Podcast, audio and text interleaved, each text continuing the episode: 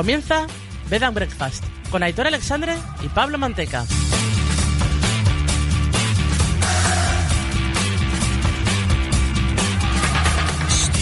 Muy buenas amigas, amigos, bienvenidos a Bed and Breakfast.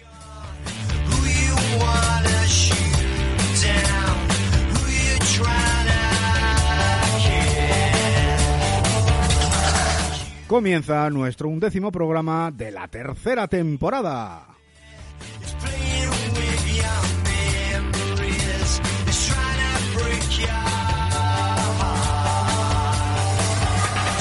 Duodécima jornada de Premier League, los favoritos que pinchan, un derby de Manchester sin goles y un Southampton imperial. Sí, estamos ante la mejor liga del mundo.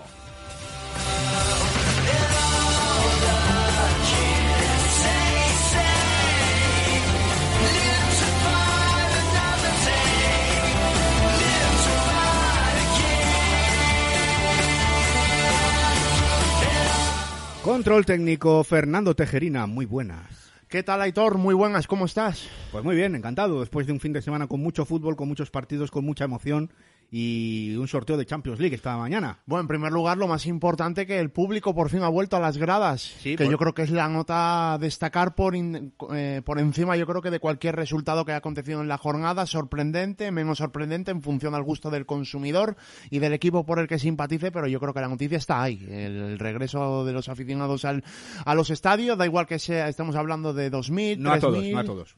No a todos. Pero Bueno, de los que han podido que regresar, puede. claro, claro, yo voy a eso, Eh. los que han podido regresar, no todos, pero todos los que han podido que regresar. luego daré yo un apunte también de un partido que fue un pestiño y el que no hubiese público además lo hizo más pestiño todavía.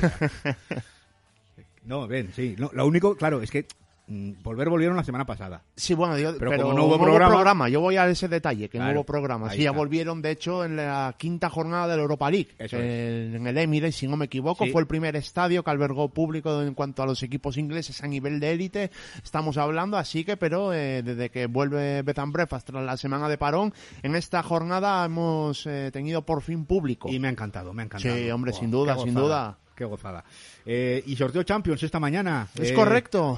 Eh, sí, señor. Es correcto y es complicado para los ingleses. Yo lo veo francamente Sí, incómodos, ¿eh? yo iría en emparejamientos incómodos. Yo por encima me quedo con ese Club Nagelsmann Ah. que me han hecho esos ojos chiribitas A con esa, ese duelo táctico que va a haber. No sé por dónde nos van a salir ambos entrenadores, sobre todo Nagelsmann que lleva siguiendo unos cuantos años, pero es que no sabes por dónde te va a salir partido tras partido. Vamos a ver el Manchester City que habla mucho de Borussia Mönchengladbach.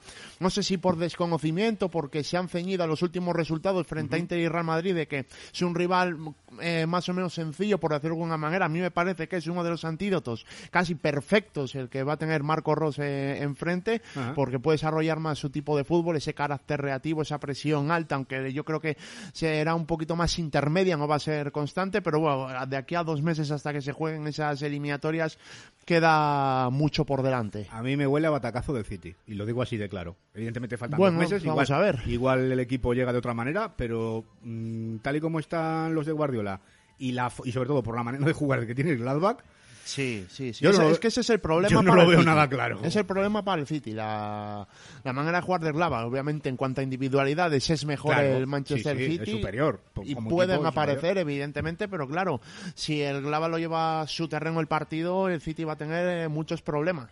Y en cuanto al Chelsea, pues con el Atlético de Madrid, pues eh, Muy complejo. complicadísimo, Muy una eliminatoria complicadísima. Sí, parece que el Atlético de Madrid es un equipo más hecho, el Chelsea aún en construcción, aunque hay cimientos muy buenos a, a medio plazo, pero creo que el Atlético puede partir con ventaja, aunque insisto, de aquí a febrero Sí. no sabemos igual Veremos. alguna baja que pueda haber, es que esto... No, y que igual de aquí a febrero el Chelsea ya empieza a Por eso, y es por un eso. equipazo, pero pero a día de hoy eh, uf, lo veo también bastante bastante Me complicado. iba a decir, nos queda uno por ahí, ¿no? Que el Manchester United ha, ha sido relegado a la Europa League. Que ojito a ese duelo Sí. con la Real Sociedad. Eso ¿eh? te iba a ir, que los de Europa League tampoco lo tienen mucho más fácil, ¿eh? No, Quita- no, para quitando el. Tottenham, que es el único que veo Sí. claramente favorito. Correcto, correcto. Los demás,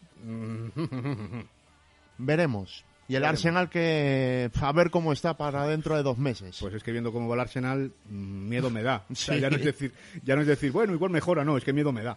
Sí, sí, tal cual, tal cual. En fin, como bien dice TG, veremos y os lo contaremos. Os saludamos a todos los oyentes, estéis donde estéis, en cualquier punto de España o del planeta Tierra, ya sabéis que nos encontráis en nuestra página web en www.bygbfutbolingles.com. Repito, www.bygbfutbolingles, todo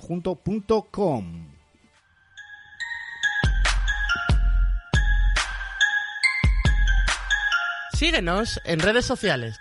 Encuéntranos en Facebook, página de Bed and Breakfast, Twitter e Instagram, arroba BIB barra baja fútbol. Y en YouTube, canal Bed and Breakfast Fútbol.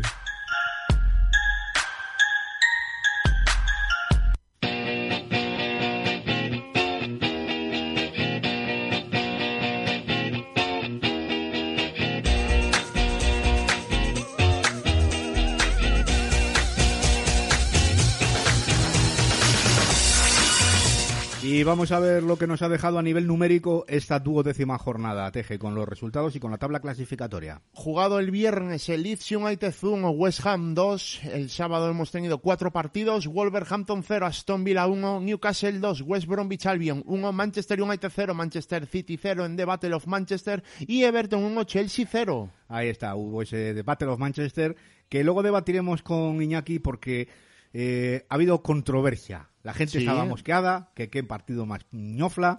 A mí me pareció un muy buen partido. Eh, a ver qué nos dice Iñaki. A ver el domingo cómo vino. El domingo hemos tenido los cinco partidos restantes que han sido Southampton 3, Sheffield United 0, Crystal Palace 1, Tottenham 1, Fulham 1, Liverpool 1, Arsenal 0, Barley 1 y Leicester 3, Brighton 0. Eh, al hilo de, lo del domingo, eh, aparte de lógicamente el empate del, del Liverpool, me voy a quedar con un tuit de Alberto Feal, que tú le sabes cómo es, y es el tipo más, eh, digamos, eh, mm, comedido para el tema de los descensos y demás, de que sí, siempre dices, va, Apela el queda mucho. Sí. Eh, ¿Cómo será lo del Sheffield United para que él ponga en un tuit? después de ver lo que he visto hoy, me parece que el año que viene en Bed and Breakfast voy a hablar de ellos en Championship. Tiene toda la, pinta. En la jornada 12. Tiene toda la pinta. No hemos llegado ni al tercio de competición todavía. O sea, que muy mala pinta los de La verdad que sí. Vamos con la clasificación, si te parece. Venga. Tenemos líder al Tottenham con 25 puntos, los mismos que el Liverpool. Lo único la diferencia de goles que de más 14 para los de José Mourinho y más 9 para el Liverpool. Eh, tercero el Leicester con 24, eh, cuarto el Southampton con 23 y quinto en Europa League el Chelsea con 22. Bajando a la zona de descenso, ante penúltimo tenemos al Fulham con 8 puntos que a pesar de ese empate frente al Liverpool ha caído a la zona de descenso por la victoria del Barley en el Emirates. El West Bromwich Albion, penúltimo con seis puntos y colista, como ya bien habéis comentado, Sheffield United con un solo punto. Y el Arsenal está en el puesto decimosexto, ¿no? Quinto, decimoquinto a cinco puntos del descenso. Ajá, vale. Y todavía hablan de Big Six. Vale, perfecto. Eh, no, esto es un tirarle un cable al amigo Nacho González, que ayer la tuvo por Twitter ah, también. Ah, sí. Sí, porque simplemente planteó el que, que oiga, que esto ya no es Big Six, y hubo gente que, ¿cómo? Que somos históricos. Ya, bueno, no, históricos son. Histórico eres, pero también el Racing es histórico y está en segunda B, ¿vale? O sea, mm, es lo que hay. Eh, un año noveno y este año está decimoquinto. Vale. Exactamente. Y al final con la Premier, con lo que está creciendo la clase media, hablando de los Leicester, Wolverhampton, Everton incluso, que ya veremos. No, no, el Everton, a ver, con sus altos y bajos, pero ahí está. Pero ahí está. Eh, pues nada, que sigamos con, tirando de la historia y, así nunca progresaremos. Eh, tenía que tirar el palo, lo siento. nos vamos al pub, que hay que hablar con Iñaki. Venga.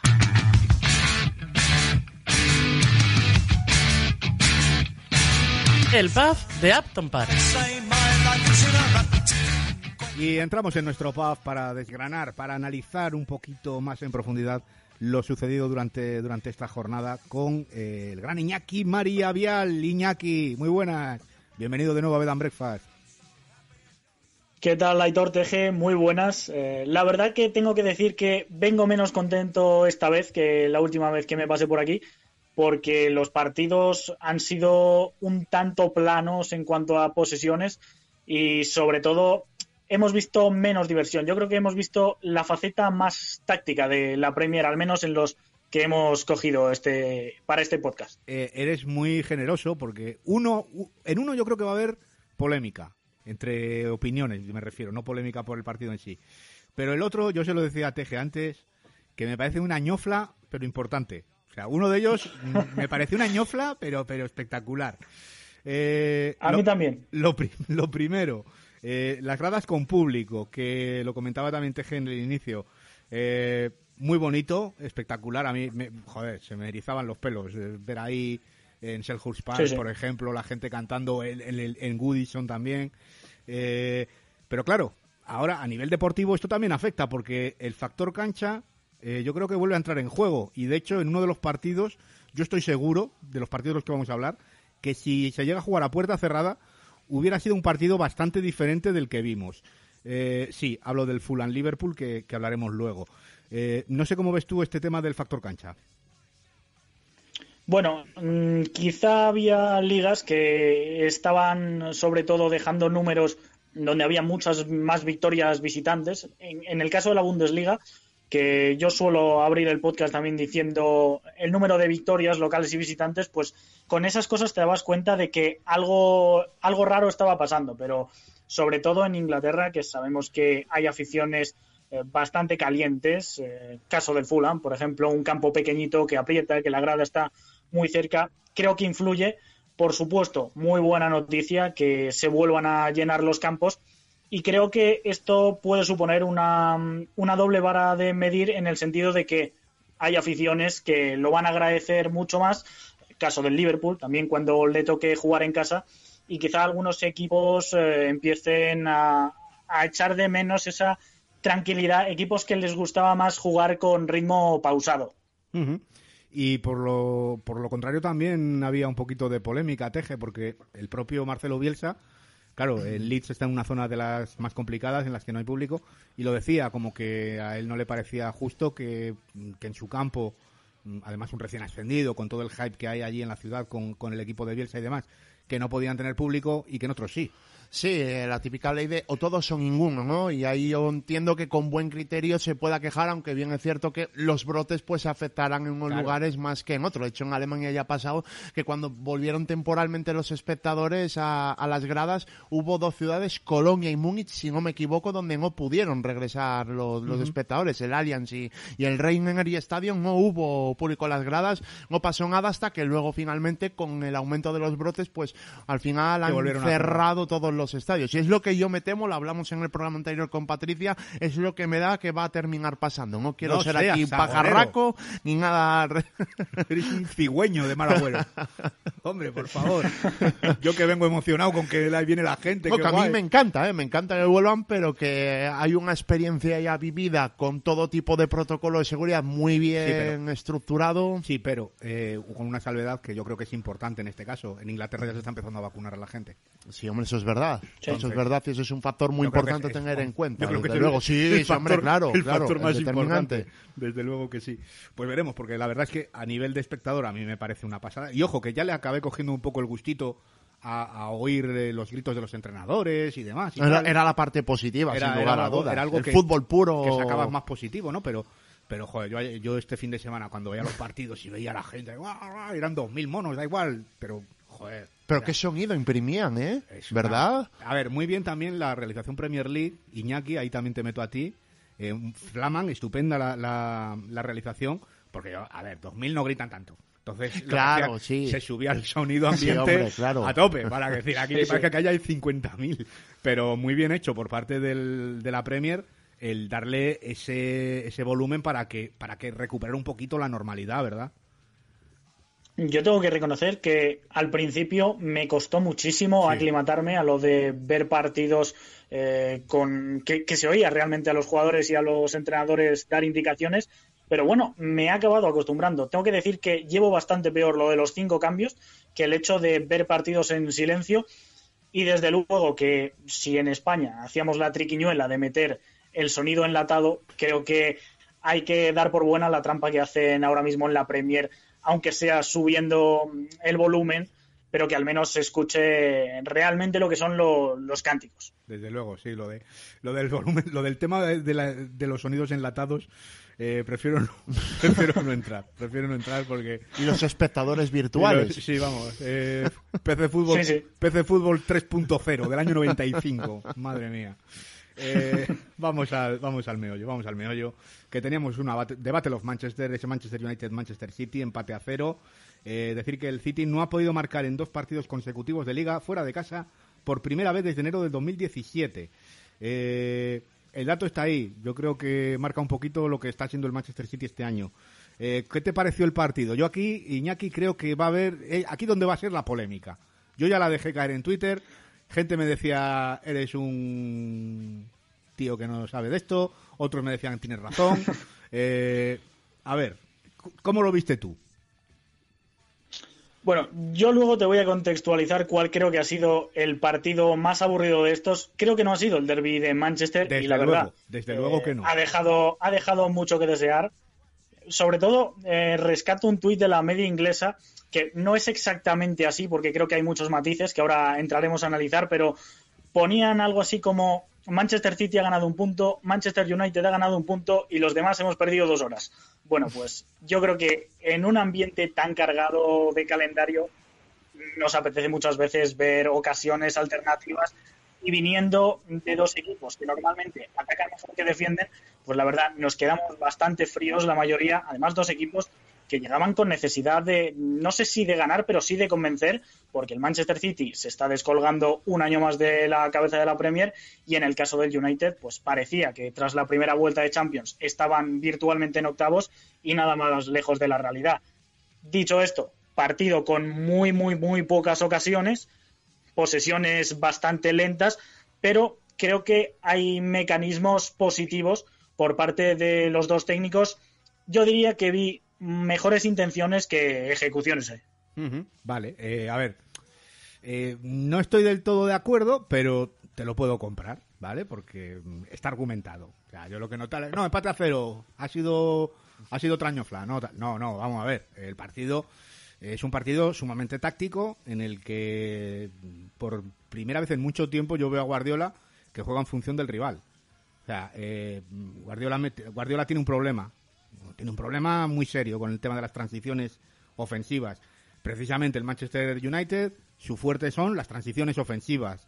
Eh, recordemos que la pasada temporada, las dos, los dos partidos que se enfrentan, le moja la oreja Solskjaer a Guardiola. Eh, este, año, este año Guardiola dice, mm, tú ya no me mojas la oreja, tío. Mete un doble pivote. Fernandinho, Fernandinho Rodri, eh, que hagan mayor cobertura a las bandas, juego más más atrás, más, más contemporizando y a tomar por saco. O sea, mm, sí, el partido fue muy táctico, muy de, de anular al rival más que de proponer tu propio, tu propio juego. Eso pero, es. Pero a mí, no, a mí no me pareció un mal partido, me refiero. Eh, fue mm, de un ritmo no muy elevado, pero bastante aceptable dentro de lo que es la Premier League. Eh, hubo ritmo, hubo, no sé, eh, hubo cositas interesantes también por parte del United. A mí me pareció muy, muy interesante ver cómo Bruno Fernández salía de su zona, digamos, de confort y bajaba, digamos, en el inicio de la jugada y era más Paul Pogba el que intentaba romper líneas con, con esa conducción y demás. No sé, vi, vi cosas que, que evidentemente no son ocasiones, no son jugadas estratosféricas, pero vi cosas que se pueden sacar positivas. El partido de John Stones, la progresión que está teniendo el central en estas mm. últimas jornadas, eh, el partido de Maguire por fin, después de una racha que lleva que es terrorífica, que, que, no parece Harry Maguire, y, el otro día hace un, un, partido muy bueno defensivamente. No sé, yo sí que vi, vi cositas, vi cositas interesantes. Eh, claro, evidentemente, si esperábamos ver mm, llegadas, eh, constantemente, uno, otro, pero, pero, claro, los entrenadores también están para eso, ¿no? Para decir, no, vamos a ver, eh, yo quiero llevar el partido por unos derroteros y, que el rival no me haga daño. Entonces, claro, las cosas no, no son, no es una película de, de explosiones, de este, ¿cómo se llama? Teje, el que hace las películas, este, el de la roca y todos estos, que siempre hace que joder, no me sale el Eh, nombre Dwayne ahora. Johnson. No, no, ¿O no, es, es el director. Ah, vale. Que da igual, te puede hacer un drama, pero empieza a explotar, Sí, a es explotar verdad. cosas. Ay, jorín, no me acuerdo. Pensaba que te referías al actor que... Pues eso, que no es una película de estas, no es un blockbuster, ¿vale? Esto es fútbol. Entonces, eh, evidentemente, a veces perdemos un poquito la perspectiva, queremos más espectáculo que deporte, y, y- y el deporte debe primar. Pero vamos, fuera, fuera de eso, mm, yo, yo no me pareció tan mal partido. Eh, los nombres propios ya los he comentado un poquito. No sé qué te parecería a ti. Rodrigo, Pogba, Bruno, eh, Stones, Maguire.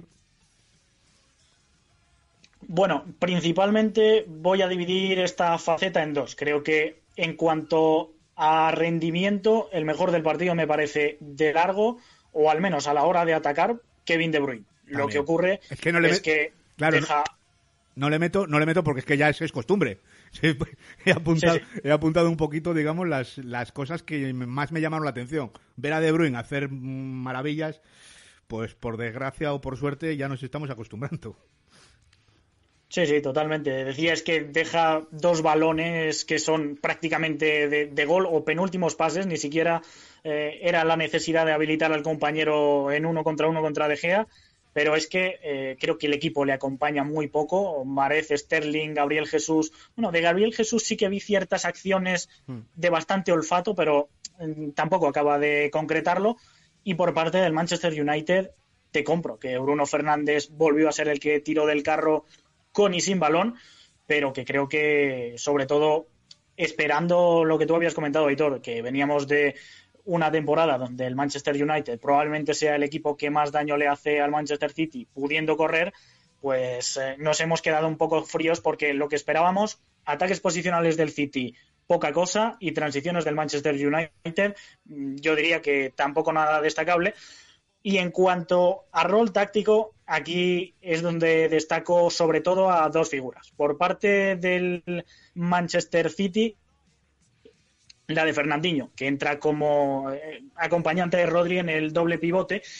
Y esto sirve como un mecanismo para tener un tercer central en salida de balón, pero eh, yo creo que no acaba de salirle bien al equipo Citizen porque realmente eso facilita que haya emparejamientos individuales por parte del Manchester United. Es decir, al final el City atacaba mm, en 3-4-2-1, digamos, sobre todo, y, y ahí vemos que eh, Bruno Fernández eh, frena progresiones por dentro, tapa la línea de pase entre John Stones y, y Rodri, y luego que el Manchester City realmente creo que se queda sin medio campo, porque estaba Rodri eh, bastante tapado, como digo, Fernandinho atrás y De Bruyne arriba. Tres alturas muy diferenciadas, pero, pero me hacía falta un nexo, un Ilkay Gundogan, por ejemplo. Y luego, por parte del Manchester United, me gustó muchísimo la figura de McTominay y sobre todo cómo Solskjaer, a medida que pasan los minutos, se va sintiendo más cómodo por el rol del escocés, porque de igual forma, eh, no tengo muy claro cuál fue la formación del Manchester United. Puede ser 4-4-2 en rombo, puede ser 4-2-3-1. En cualquier caso, es muy asimétrico y lo explico. En este caso había dos centrales, Maguire Lindelof y McTominay era el que muchas veces, viendo que el Manchester City acababa con De Bruyne y Gabriel Jesús tapando a los centrales, los extremos tapando a los laterales, lo que veo es que McTominay asume muchos más galones, desciende mucho y entonces es Rodri el que tiene que saltar lejísimos y eso acaba un poco partiendo al Manchester City, dejando mucho más espacio y ahí es donde luego creo que se mueve bastante bien Bruno Fernández, que lo habías comentado tú antes. Pero sobre todo me quedo con ese rol de ves que te están apretando arriba y en vez de ser mucho más reactivo, pragmático, tratar de salir de presiones. Creo que el Manchester United sale bien de esas presiones, pero que le falta mucha clarividencia en campo contrario, que es lo que le pasa también al equipo de Guardiola. TG por Pogba. El otro día hace un muy buen partido y vuelven las, eh, los comentarios, ¿no? De Pogba tiene que ser titular siempre, Pogba es un fenómeno, Pogba tal. Y lo por contra los, eh, los, los haters también, ¿no? La Los- coyuntura ventajista. los- ya bueno, pero también están los otros también. Sí, de, sí, sí, Da sí. igual que haya hecho un buen partido, es un jeta, no tiene que jugar nunca, no sé qué. Eh, es que claro, eh, Es complicado medir a este jugador ya de por sí, ¿eh? Sí. también te digo. ¿eh? Sí. Es un poco disco, lo vamos a ser generosos. Generosos. Pero yo creo particularmente que no le veo yo con demasiada cabida. No sé si por un tema mental suyo.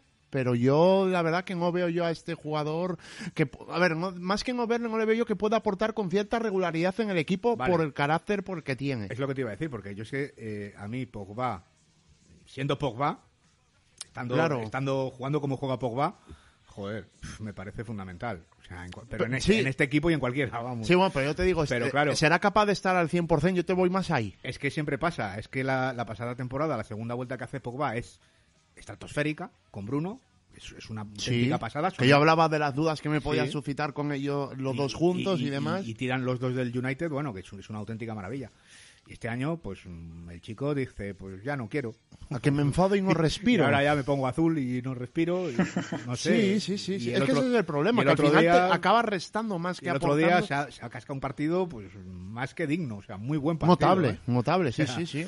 Eh, no sé, este chico, pues si él quiere, pues bien, y si no, pues mm, la verdad es que poco poco tiene poco tiene que hacer. Por cierto, eh, salían noticias que se hablaba Niñaki de que había hablado con, con antes del derby fue, ¿eh? y, vamos, que parece que, que se va a ir. Que bueno, de hecho, eh, su, su, agente Mingo Rayola lo ha dicho, que se acabó la era de Pogba la sí, a raíz de eso, Ha hablado con, ha hablado con Solskjaer, eh, no ha sido por lo que comentan, lógicamente yo no estaba allí para verlo, ojalá. Eh, dicen que ha sido una conversación, pues bien, entre adultos, hablando respetuosamente, no en plan de que me voy, que me dejes en paz y tal, no, no, o sea, hablando normal. Y bueno, parece que la salida de Pogba sí que aunque llevamos con esto también, es como el cuento de la lechera. Dos, tres años tranquilamente. El la lechera, no, el, del lobo, el de que viene el lobo que viene el lobo. Y nunca, nunca llega el lobo. A ver si este verano sí que llega el lobo y Pogba vuelve a la lluvia, pero eso parece. Eh, nos vamos a la gran sorpresa. Fulham 1, Liverpool 1, y este yo creo que es el partido que cambia completamente si no hubiera habido público. Puede ser. Yo creo que al final le beneficia bastante al, al Fulham jugar en casa por el hecho de que es un clima también distinto. Comentaba antes que no me parece un tema menor eh, lo que es Craven Cottage. Eh, la esencia que tiene, que se respira un fútbol, yo creo eh, que no mete tanto a los jugadores en el partido en el sentido de que es mucho más humilde y luego, sobre todo, por dimensiones, yo es que cuando veo partidos del Fulham en casa me parece que el campo es muy pequeño y precisamente creo que el Liverpool, ahora también entraremos un poquito más en detalle, creo que tampoco supo hacerlo más grande. No, no supo hacerlo más grande y además se siguen manteniendo esos, esos problemas, ¿no? Esos eh, problemas defensivos. El equipo de Jürgen Klopp ha encajado 18 goles en 12 partidos. Eh, que puedes decir, vale, es mucho y tal, pero mm, como baremo, los dos años anteriores había concedido a estas alturas 5 y 10 goles respectivamente. Es que, eh, fíjate, más del triple de hace dos años y casi el doble de la pasada temporada, Iñaki. Es una auténtica bestialidad. Sí, bueno, es que al final faltan muchos nombres. Eh, por pegada arriba, el Liverpool está atacando peor, pero sobre todo antes se veía muchas más veces por delante en el marcador porque tenía unos defensas cualificados para plantear este tipo de partidos. Y sobre todo digo este tipo de partidos porque el Fulham se pone por delante y creo que se pone por delante con toda justicia. Hmm. Creo que el inicio del partido del equipo local es mejor que del, del, equipo de Jürgen Klopp. Pero a partir de ahí vemos tres centrales, dos carrileros y luego un doble pivote que, que muchas veces eran tres en el medio campo también y, dos teóricos delanteros y uno de ellos era Loftus Cheek. O sea, muy defensivo el Fulham, pero que viendo la plantilla, viendo lo que tiene el Liverpool, creo que no es criticable ver el planteamiento que hace y creo que lo hace bien, porque sobre todo, al igual que decía antes, creo que el Liverpool tenía que atacar mucho por fuera, darle mucho balón al pie a los laterales, contexto que no beneficia para nada a Andy Robertson y que al final eh, yo creo que el Liverpool se venía caracterizando por no tener unos patrones muy repetitivos de juego en el sentido de que había veces que el mediocentro va entre centrales, veces que lateraliza, mm. otras que el propio interior desciende como un, como un central más. Bueno, pues además yo vi una variante muy interesante, en la primera mitad, que es Firmino apareciendo como mediocentro. Sí. Yo me suena bien. Sobre el papel, creo que estaba bien tirado eso para salir de un entramado tan organizado defensivamente, luego sobre todo con Henderson también como lateral, creo que atraía muchas veces bien eh, las miradas, al menos el Liverpool. Tenía el balón atrás con el objetivo de hacer que se generasen espacios, pero es que luego, a la hora de llevar el balón de un lado al otro, lo vi tremendamente lento, muchos pases al pie, tenía que pasar por dos o tres jugadores para llegar de una banda a otra, eh, más de un toque por jugador. Luego también vi muy poquitas conducciones, porque al final, si metes un tercer central de salida de balón, se trata un poco de conducir más para también hacer que el rival se ensanche.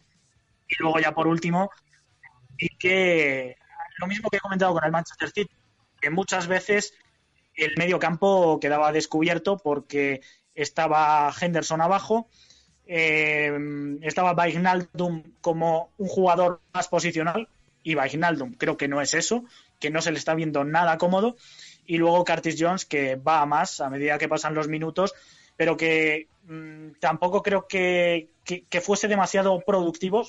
Puede ser el mejor jugador del Liverpool en este partido y siendo joven hay que aplaudirle, pero de cara a puerta, bueno, es que genera muy, muy poquito el Liverpool. Sí, la verdad que sí. Por cierto, me gustó mucho la aportación de Minamino. Eh, quizá era uno de esos jugadores que se esperaba bastante de ellos no ha dado lo que, lo que se esperaba. Tampoco ha tenido unos, eh, unos minutos de calidad e, excelentes, ¿no? Pero, pero sí que el otro día, bueno, ayer eh, domingo sí que me parece un jugador que aporta, que aporta mucho. Eh, lo que tú dices también, ¿no? Un poco en clave Firmino. no estaba para rematar porque el Liverpool no llegaba, pero estuvo muy, muy trabajador tanto en defensa, intentando parar las, las salidas en, a la contra del, del Fulham, como sobre todo eh, intentando hacer de, enganche, ¿no? También bajando al centro del campo, ayudando al, a, Vignaldum y, demás. Eh, por cierto. Sí, sí, yo es que. Dime, dime. De hecho, Aitor, creo que Minamino entra como interior izquierdo, porque directamente eh, Matip sale al descanso, Henderson se coloca como central derecho y es Minamino el que hay bastante movimiento porque el partido requería eso y, y, es lo que le estaba faltando al Liverpool, ocupar mejor los espacios, escalonarse yo creo mejor y Minamino mm, realmente, por eso he dicho que Firmino deja de caer tan abajo porque era Minamino un poco el que entra con esa labor de ser el nexo, un jugador en el que yo confío bastante, sigo confiando. Ah, Creo que la, llegada de Diogo Jota le viene muy mal, pero bueno, eh, con Klopp sabemos que las primeras temporadas no son del todo fáciles y que a medida que van pasando los partidos se van sintiendo más, eh, más cómodos este tipo de jugadores pero no obstante, es que yo, vi un Liverpool muy plano, mucho pase de seguridad. Y, es que hay un dato que quería destacarlo también.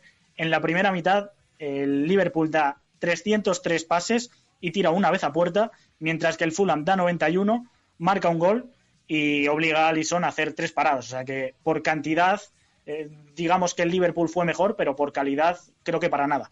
Desde luego, desde luego que sí. Eh, por cierto, lo que comentabas de la salida de Joel Matip, mm, le siguen le siguen creciendo los enanos a Jürgen Klopp porque se retiró No, no por no porque el partido iba iba mal, iba, iban perdiendo y demás y quita un central, no, no, es que le, quitó porque también tuvo tuvo una lesión en la espalda. No sé el alcance, de momento no he podido ver nada porque estaba aliado preparando preparando el programa y no, no he visto nada. Eh, esperemos que no sea que no sea muy grave porque de verdad que lo de las bajas con el Liverpool este año está siendo pero tremendo, ¿eh? Sí, sí, desde luego. Y llegan en la peor demarcación, diría yo, porque Trent Alexander Arnold no hace el mejor partido este fin de semana ni de lejos, pero no tenía sustituto natural. Hmm. Em, creo que, que Neko Williams además eh, se le está notando ciertas carencias y sobre todo luego llega los problemas en el eje de la zaga, porque es que Van Dijk lo jugaba todo y era completísimo. Era un central que a nivel mundial yo diría que es el, más hábil para defender a campo abierto, que tiene una lectura que, aunque Fabiño o Rhys Williams hayan dejado buenos partidos, eh, esa lectura al final, jugadores o con poca experiencia o que vienen siendo, en el caso de Fabiño, medio centro, eh, cambia totalmente su rol y luego, además, eh, a balón parado, yo vi al Liverpool sufrir y en salida de balón, lo que digo, pocas ventajas. Los pases largos que intentó varios el Liverpool a espaldas de la defensa del Fulham no fueron precisos. Conduciendo, creo que también no está nada mal el jugador neerlandés. En todo eso se le cae uno de sus principales argumentos del sistema. Y claro, es que si además se te cae Joel Matip viniendo de vender a Lobren en el último mercado y viendo que Joe Gómez también lo tienes lesionado, es que realmente, pues lo que decimos. Henderson de central y, pocas soluciones más. ¿Quién nos iba a decir, Teje, que iban, que iban a poder eh, acabar echando en falta a Dejan Lobren, eh? La verdad que sí, la verdad que sí. el, es que... el autodenominado mejor central del mundo. Sí, que ahí anda por el CEN, si no me equivoco, ¿verdad? Sí, sí, ahí está. Sí, es que ha tenido bastante mala suerte en ese sentido el Liverpool, porque es que en toda la zona defensiva ya no solo Van Dijk, Alexander Arnold en el costado derecho, Mati como habéis comentado, la verdad vamos y a ver. Y el propio Robertson también. el propio Robertson, sí. Fíjate como lo que ha apuntado Iñaki, que es que hasta Jordan Henderson ha tenido que hacer de, de central ayer para ayudar en salida de balón, incluso para aportar un poquito de carácter a una defensa muy mermada y hasta carente de experiencia. Desde luego, desde luego que sí. Y, y dale, dale tiempo a Milner. Eh, sí, sí, sí. Sí. A este paso. Sabiendo lo que es, claro. Desde luego. Eh, yo ya lo he dicho, yo lo, ponía un poco en, plan así como de broma, ¿no? En, Twitter, de que, que Klopp, más que fichajes, yo creo que quiere una impresora 3D para hacer muchos Milners, porque, porque a, este, este paso van a tener que, poner Milners por todos los sitios. Eh, oye, y en el horizonte, el miércoles, partidazo ante el Tottenham. el equipo de Mourinho que está, que se sale comandado con, por Harry Kane y Heung-Min Song. Y lo que se nos viene encima eh, pinta muy bien, ¿eh? Por circunstancias, la verdad que el Tottenham se está encontrando un calendario, una primera vuelta mm, para al menos en invierno pelear el liderato y luego ya Dios dirá. Pero es que creo que este partido llega en el peor momento para el Liverpool y para el Tottenham no sé si es el mejor porque viene de un pinchazo inesperado y ya van varios, porque la última vez que me pasé yo por aquí veníamos también de ese empate ante el Newcastle que llega de penalti en el 93 en un partido que domina claramente, pero, pero bueno, mm, creo que aún así Minson, Harry Kane están en el mejor momento de su carrera, diría, eh, a nivel goleador al menos sin duda y a nivel de sinergia creo que no hay una dupla a día de hoy que se entienda tan bien como ellos dos, además que las cifras lo respaldan y si precisamente hablábamos de los problemas que tenía el Liverpool atrás, eh, jugando con espacios, el Tottenham diría que es el mejor equipo del mundo a la hora de contragolpear. Lo, cierto es que los vamos a divertir y tú, TG, también te lo vas a pasar muy bien. ¿eh? Nos lo vamos a pasar muy bien el miércoles, sí, señor. Sí, ¿eh? ahí para dar un golpe de autoridad con ahí. ¿eh? Sí. Ahí, con el Mo, el Mo Gamer. Que se el Mo Gamer, sí, señor. ha hecho una foto en Instagram. El, hombre que es capaz de que yo me haga Instagram incluso. No, no, no, no, para, para. Ya nos vengamos a Se me habían abierto los ojos. Digo, el, el tío que más odia Instagram del mundo y se hace Instagram por Mourinho. No, no, no, Ya hubiera sido la leche. Eh, no, pero para que luego digan, esto es un off-topic total, pero para que luego digan que las redes sociales, que no sé qué tal. Las redes sociales bien trabajadas son una auténtica maravilla. Sin duda, sin duda. Un tipo como José Mourinho, eh, el cual no engaño que nunca, y tú me conoces, no, no le he tenido en muy alta estima, ¿vale? Voy a ser generoso también yo. No le he tenido nunca en muy alta estima, aunque puedas, aunque pueda reconocer que es un gran entrenador, pero como persona, pues mm. nunca me ha sido alguien, digamos. Mm, de tu agrado. Eso. Que, no me iría a tomar una caña con él, ¿vale? Y, chico, es, haber hecho Instagram y ves cuatro fotos de esta y dices, este este es entrañable. Es un tío entrañable, o sea, pasa de todo, es un hombre feliz ahí con sus muchachos. Eh, déjale, mira, viaja en tren, se compra una silla gamer de Batman, es una maravilla. Eh, volvemos a lo nuestro, venga. Eh, el Everton, el Everton que se impuso al Chelsea 1-0. no, no forzó Carleto a, a James, parecía que iba a jugar, a última hora no le, no le metió. Eh, no sé qué te pareció a ti el partido este, Iñaki, porque a mí me dejó un poquito preocupado si fuese de los Blues. Eh, no sé de qué dos blues, pero me lo puedo imaginar. Unos son blues, unos blues y los otros son toffees. bueno, pues, la verdad que yo diría que el, Everton hizo un partido correcto, que tampoco fue nada del otro mundo pero que es que con eso le dio para ganar bien. Eh, decía antes que hay un partido que me parece plomizo por encima del resto y es este. Además, no sé si lo compartís vosotros, eh, yo lo, tuve que ver en diferido porque coincidía a la hora del derby madrileño y a las 2 de la mañana mm, que yo sí me iría a tomar unas cañas con Mourinho en los tiempos que corren, porque de verdad necesitamos algo de vida social, pues a las 2 de la mañana mm, colocarte este partido creo que no fue lo mejor para el estómago. Hombre, eh, a ver, yo pensaba que, el partido Pestiño era el, último que tenemos aquí. Eh, ahora, también te digo... Ni mucho menos, ¿eh? Ahora, también te, también te digo que yo este partido, si me le pongo a las 2 de la mañana, le tengo que ver repetido al día siguiente a las 11 porque me hubiera quedado frito. O sea, a las 2 de la mañana no, no aguanto este partido, también te lo digo. Y sí, la verdad es que, a ver, eh, a mí el, Everton me parece que hace un partido correcto, digno, eh, normal y que busca un poquito pues eh, anular las, las ventajas del, del, Chelsea. Pero es que el Chelsea a mí me deja súper frío, no me gustó absolutamente nada el equipo de Frankie Lampard. Un poquito la primera mitad, podríamos decir pero tienes un tipo como Olivier Giroud, ni hay un centro lateral en condiciones para que Giroud pueda hacer un buen remate de cabeza. Eh, hmm. Timo Werner, la segunda parte se la pasa completamente desaparecido. Lo de Kai Havertz, eh, aquí hay que ponerse ya un poquito serios porque no sé qué le pasa. Bueno, sí sé qué le pasa, que no se acaba de, no acaba de, amoldarse al, al ritmo del, de la Premier y, y a lo que le piden en el Chelsea y demás. Aparte de que, como tú bien sabes, Teje, pues la posición en la que juega no le ayuda. Yo creo que es más un tema posicional que de ritmo porque son las dos ligas que donde mayor ritmo se imprime. Es que es lo que a mí me llama la atención, que no es que venga, ritmo yo no es que, venga de España o de Italia, es que viene de Alemania. Además, em, claro, cuando yo veo que vuelve a jugar un poquito escora en banda derecha, eh, teniendo que estar más que llegar a una posición más adelantada, yo ahí es donde menos le veo. Creo que es casi un sacrilegio. Ya lo vimos, creo, que en la primera jornada donde ganan 1-3 al Brighton, que se estrena Escuela en banda derecha como extremo prácticamente, a mí me chirría muchísimo. A mí no me, no, me, no me parece que es ni mucho menos la posición en la que rinde, pero es la actitud. Yo el otro día veo a un jugador eh, apático. O sea, de decir, vale, hmm. no estoy en mi posición, pues mira, pues ya, pues paso, pues aquí estoy, pero como si no hubiera venido. Eh, a mí es lo que realmente me mosquea de, de Havertz el otro día, porque si ves un jugador que está fuera de posición y evidentemente no le puedes pedir lo que le puedes pedir jugando de media punta. Bien, correcto. O de interior incluso. O de interior. Pero, eh, chico, cúrratelo un poco, ¿no? Busca, haz algo, intenta tirar una diagonal, aunque sea para buscar el medio. Pero si te quedas ahí puesto como un cono de obra, pues difícilmente te vas a ganar un puesto ni ahí ni, ni, en, ni en el tuyo porque va a decir el entrenador, si, si pasa de todo, no, no, no, no me rinde, no hace, no hace ademán de, hacer algo. Lo de Werner, vale, es un mal partido, no pasa nada. fue un mal partido, pero a ver. Sí, yo creo que lo de Werner es algo más coyuntural que Werner sin más, o sea, pues vale, pues no, no le salió bien las cosas al chaval, vale.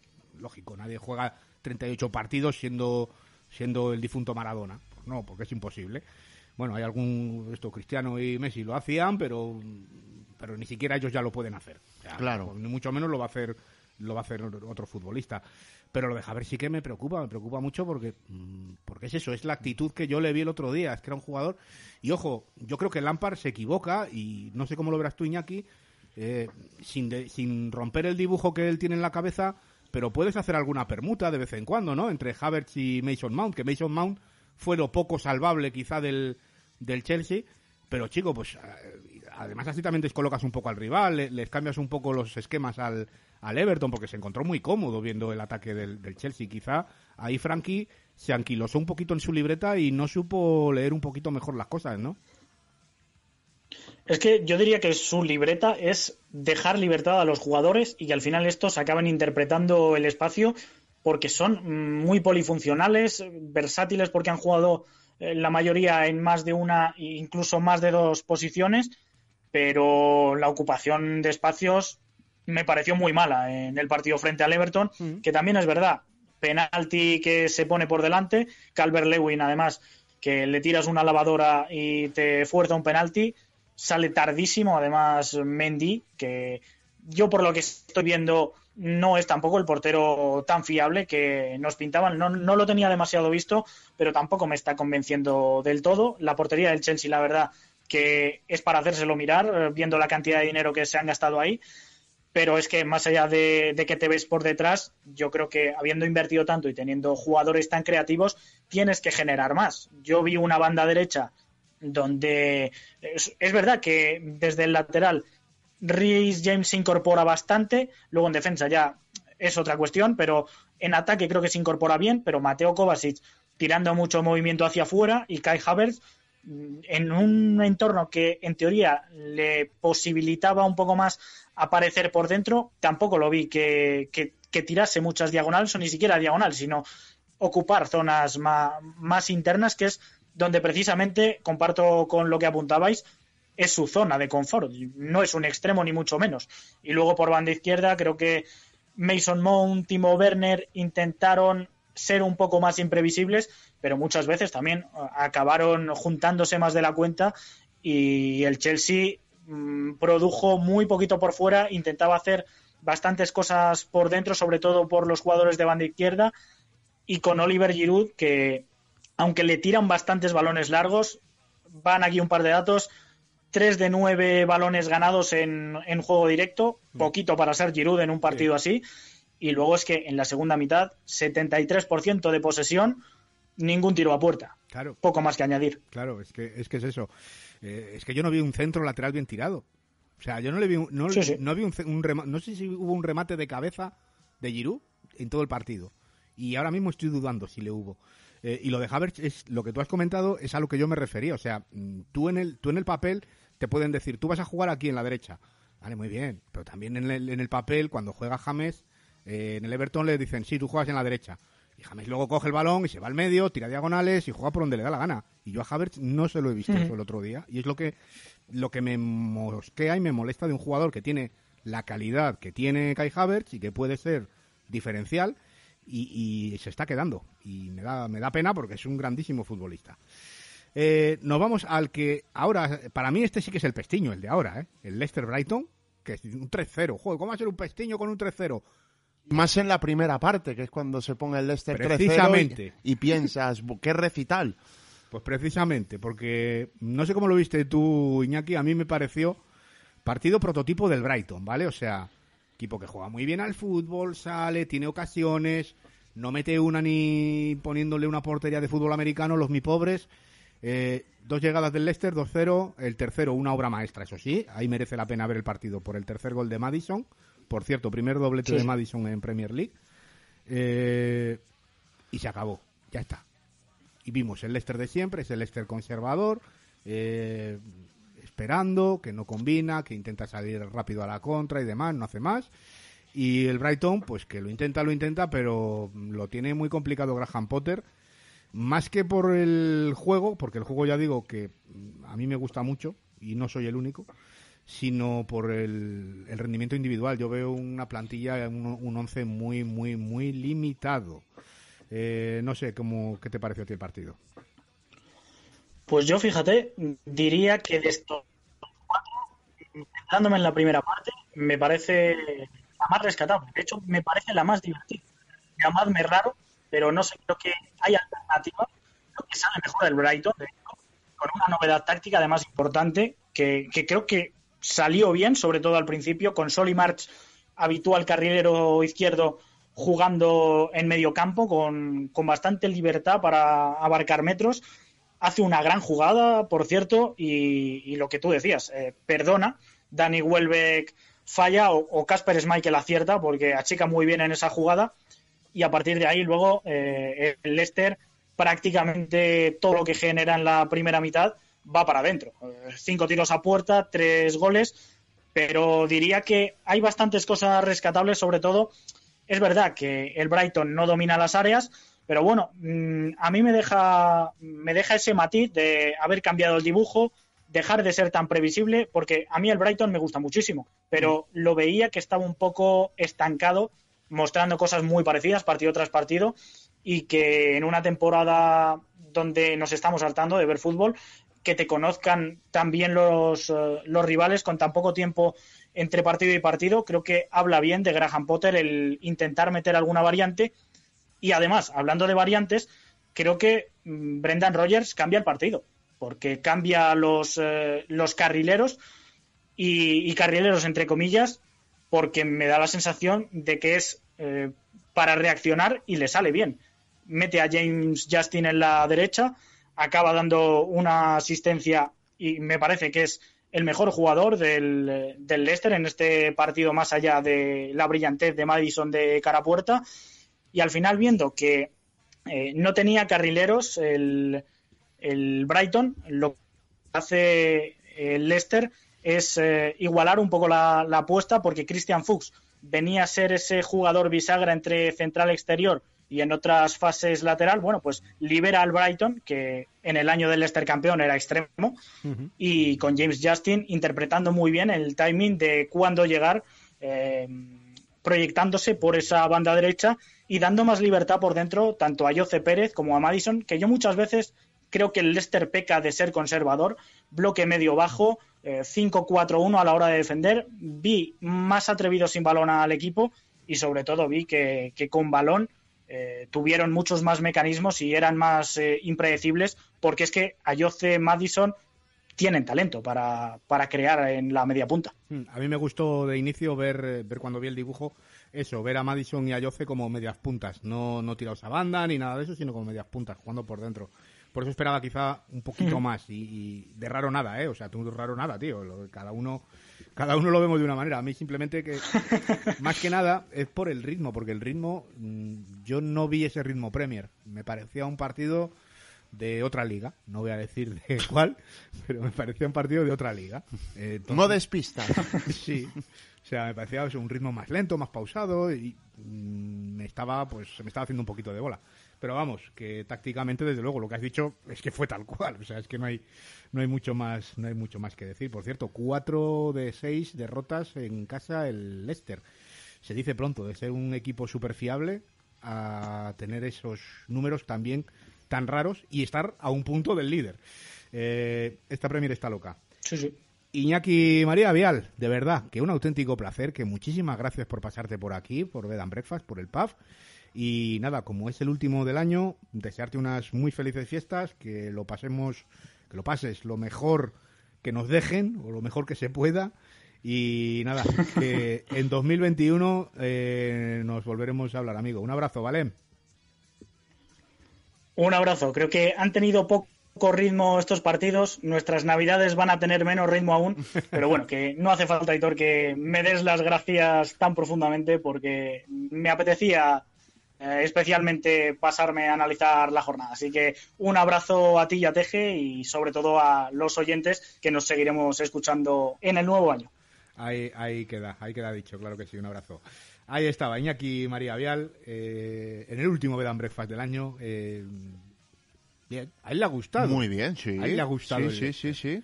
A mí no. Es la grandeza del fútbol. No, oye, guapo, ¿eh? O sea, Y sobre todo cuando te lo argumenta también, aunque no podamos coincidir con él en No, su sí, valoración. el rollo es que yo coincido con él en todo lo que ha dicho. Digo, sí, Sí. o sea, lo que tú has dicho, sí, muy bien, yo lo he visto. El tema es, yo es por el ritmo, tío. Yo un partido que no vayan a 250 kilómetros por hora, Sí. ya. mm, mm, Ir a diésel no gusta. no, no, no, no. Yo, no, yo soy de.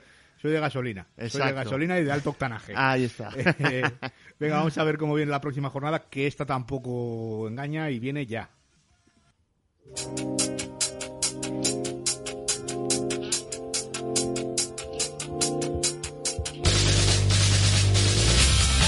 Y será la decimotercera, la 12 más 1. Es correcto, eh, arranca el martes que con dos partidos como eh, son el Wolves, Chelsea y Manchester, Manchester City, West Bromwich Albion, no está mal, como teloneros de lo que se nos viene el miércoles, que viene de la siguiente manera. A ver, Arsenal Southampton, Leeds United Newcastle, Leicester Everton, Fulham Brighton, Liverpool Tottenham, sobre todo que es el gran partido de la jornada, y West Ham Crystal Palace. sí, pero es- es- sin duda es el gran partido de la jornada. Pero ojito también al que al que me has comentado, el del. el- Leicester Everton Eh, o el, el- Wolves Chelsea. El. Ay, ¿Cuál de ellos? Ah, se me ha ido, tío. El del West Ham, creo que era. ¿Sí, el West Ham Crystal Palace? No, No, creo. no, no, Ser- no. Será el Leicester Everton. No, no, joder, has dicho uno, tío. El Wolverhampton Chelsea. No, No puede, no puede ser otro. ¿No hay otro? Así llamativo. Ha habido- ha habido- Arsenal Southampton. Ese. Ese. Sí, sí, sí, ese. sí, sí. Eh, a ese, a ese. Que Los soldados de Hasenhutel No, eh. hundiendo más al Arsenal todavía. Buah, Que puede darse. es que, es que ese partido, ojito, ¿eh? Ojito Sí, a, lo sí, que, sí, a lo que se puede montar ahí. Sí, sí, sí, sí. Y que, no estoy, tan loco, coño, que yo sabía que había, que había algo No, no, que, sí, ahora que lo había visto, tienes razón y, joder, no se me había pasado por la cabeza que te podías referir a ese, pero sin duda que tiene su aquel. Y vamos con los partidos del jueves que quedan por rematar, que son Aston Villa, Barley y Sheffield United, Manchester United. Bueno, pues a ver lo que hace el, Manchester United también, porque ahí tiene una buena piedra de toque. Eh, lo iremos viendo, lo iremos viendo también durante todo diciembre, que es maravilloso en la Premier League.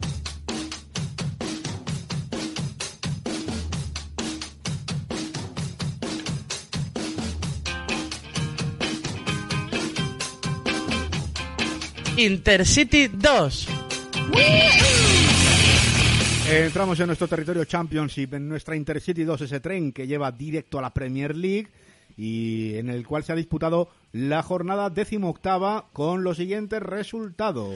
Así es, Cardiff 0, Swansea 2, Birmingham 0, Watford 1, Blackburn 1, Norwich 2, Bournemouth 5, Huddersfield 0, Derby County 0, Stoke City 0, Luton 3, Preston 0, Middlesbrough 3, Millwall 0, Nottingham Forest 1, Brentford 3, Queen's Park Rangers 0, Reading 1, Rotherham 2, Bristol City 0, Sheffield Wednesday 1, Barnsley 2 y Wycombe 1, Coventry 2. Ahí está, el Wicom que sigue malamente. Ahí está ya perdiendo hasta con los recién ascendidos también. Sí, sí, sí. Mira qué partido importante era para haber salido del, del descenso, que ahora lo citaremos eh, mencionando la clasificación que es líder el Norwich con 37 puntos, segundo el Bournemouth con 34, tercero el Swansea con 33, los mismos que el Watford y Reading, que ocupan cuarta y quinta posición respectivamente. Brentford sexto con 31 puntos y bajando a la zona de descenso tenemos vigésimo segundo al Derby County con 13 eh, puntos, los mismos que el Nottingham Forest, que está fuera de esos puestos de descenso, y el Wycombe, que es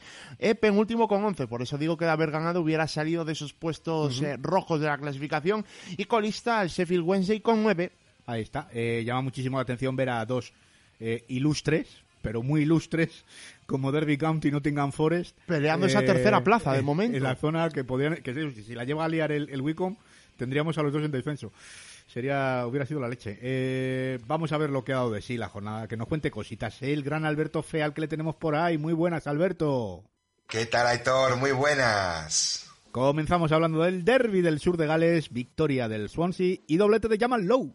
Sí, el ex de Pompey y Wigan, Jamal Lowe, que no marcaba desde el pasado 24 de octubre en el empate a unos frente a los Robins, volvió a ver puerta y lo hizo con un doblete en el South Wales Derby, el derby del sur de Gales, uno de los enfrentamientos más encarnizados del fútbol británico, disputado esta vez en el Cardiff City Stadium, que eh, le sirvió a los Swans para continuar al acecho del líder Norwich y del segundo clasificado como es el Bournemouth.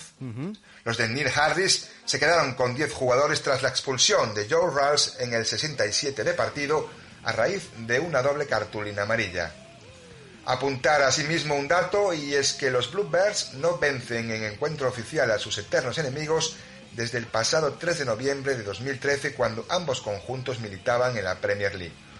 1 a 0 fue el resultado que se dio por aquel entonces. Pues ya llovió desde entonces. Eh, vamos de doblete en doblete porque el Norwich se impuso 1-2 en su visita al Blackburn Rovers también con un doblete de cierto jugador. Así es, y del doblete de Jamal Lowe en tierras galesas eh, pasamos a otro, pero este acontecido en el noroeste de Inglaterra y más en concreto en Eastwood Park. Nos referimos al de Timu Puki, que con su tanto número 50 en su aparición número 100 le dio a los líderes del campeonato, a los Canaries, un nuevo triunfo ante Blackburn Rovers por 1 a 2. Anteriormente, el delantero finés hizo el primero a los 22 minutos, pero igualó Harvey Elliott para los de Tony Mowbray en el 59. Resultado duro para los Rovers, que continúan con su tremenda racha irregular, quienes fueron capaces también de estrellar dos balones en la madera antes y después de la consecución del empate. Y no hay dos sin tres, porque en la goleada por cinco goles a cero del Bournemouth sobre el Huddersfield también hubo protagonista en este sentido. Sí, esta jornada fue de dobletes y hablamos ahora de otro, el conseguido por eh, Dominic Solank, en la aplastante goleada por 5 a 0 que los Cherries le endosaron a los Terriers, pues eh, para así reforzar aún más su control sobre el segundo puesto en la tabla clasificatoria. David Brooks, eh, Junior Stanislas y Sam Surridge también dieron en el blanco. Los de Jason Tyndall, alentados por 1.200 fans que regresaban después de nueve largos meses al Vitality Stadium, dominaron al equipo de Carlos Corberán de principio a fin. Y el Watford que viajó a Birmingham para llevarse los tres puntos de St Andrews. Sí, nos vamos ahora hasta las West Midlands y en donde los Hornets eh, se llevaron los tres puntos de su visita a St Andrews gracias al gol conseguido por Troy Deeney en su ciudad natal, transformado a tan solo cinco minutos de la conclusión desde los 11 metros. Es curioso porque a pesar de que sus comienzos fueron en el Walsall, club de la misma localidad, muy próxima a Birmingham, el delantero de 32 años del Watford siempre apoyó a los Blues cuando era un niño. Por otra parte, la racha del equipo de Caranca en casa es pésima, acumulando ya cinco encuentros consecutivos sin conocer la victoria. La última frente al Huddersfield el pasado 28 de octubre, al que venció por dos goles a uno. Hablamos ahora de la victoria del Reading ante el QPR. Efectivamente, el sorprendente gol en las postrimerías de Michael Olise le dio al Reading los tres puntos que se ponían en juego en Loughton Road frente a QPR. El joven centrocampista, que cumplía también años, en concreto 19, ingresó en el terreno de juego en el minuto 66 sustituyendo a Sonea Luco. Recibió el balón cerca del borde del área y con un soberbio disparo de zurda, pues consiguió materializar su tercer tanto de la temporada. Así los Royals continúan vivitos y coleando, ocupando posiciones de playoff de ascenso, mientras que los Hoops tienen ahora solo una victoria en sus ocho últimos encuentros, una racha que incluye cinco derrotas, pero al menos pues eh, hay que quedarse con lo bueno y han podido darle la bienvenida a sus seguidores por primera vez desde febrero con una asistencia de 2.000 aficionados. Eso, eso siempre es buena noticia. Eh, vamos rematando el resumen de la jornada. ¿Qué más destacamos? Para poner punto y final a nuestro recorrido por lo más eh, destacado de esta decimoctava jornada de liga en la Skybet Championship, nos paramos ahora en The City Ground para hablar de una nueva derrota del Forest, con lo que el equipo que ahora dirige el irlandés Chris Hutton suma ya la friolera de siete jornadas consecutivas sin vencer y además lo hace con su sexta derrota, la tercera seguida.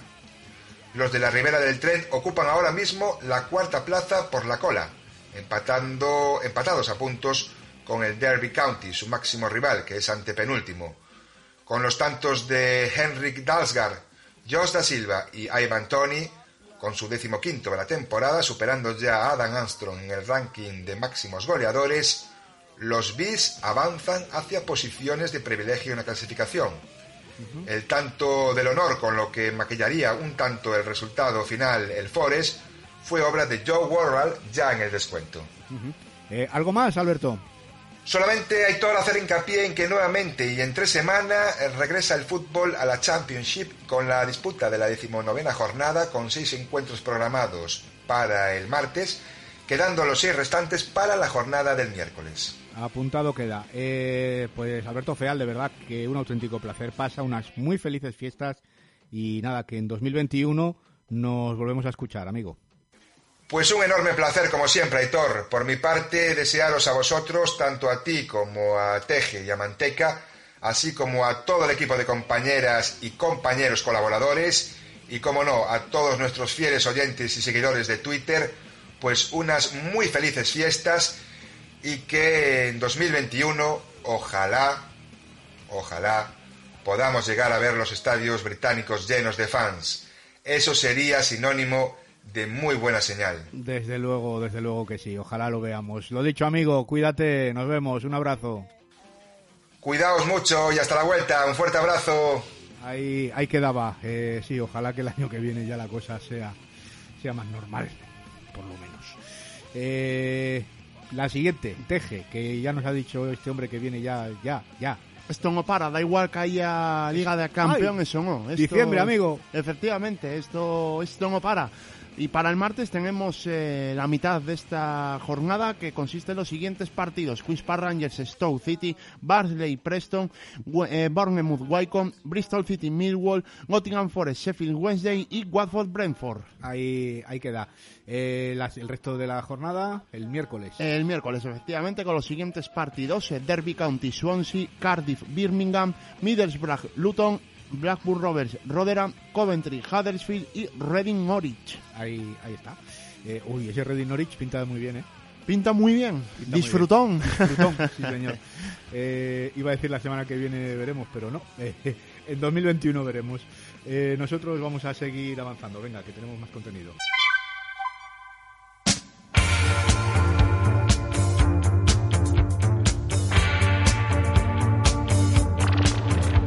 Albion Queens.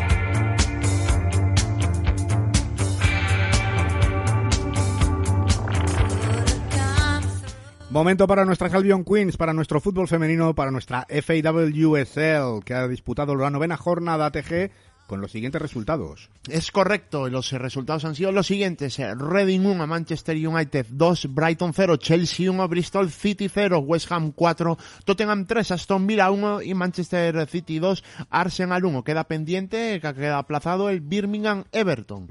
En la clasificación que queda de la siguiente manera. Líder el Manchester United con 23 puntos, Chelsea segundo con eh, 20, eh, con un partido menos y eh, Arsenal tercero con 19. Colista el Bristol City con dos puntos. Ahí está. Y para hablar un poquito más en profundidad de lo que ha dado de sí la jornada, nuestra profe favorita, Valentina Vega. Muy buenas, Valen. Bienvenida de nuevo a Bed and Breakfast. Un gusto estar aquí con vosotros.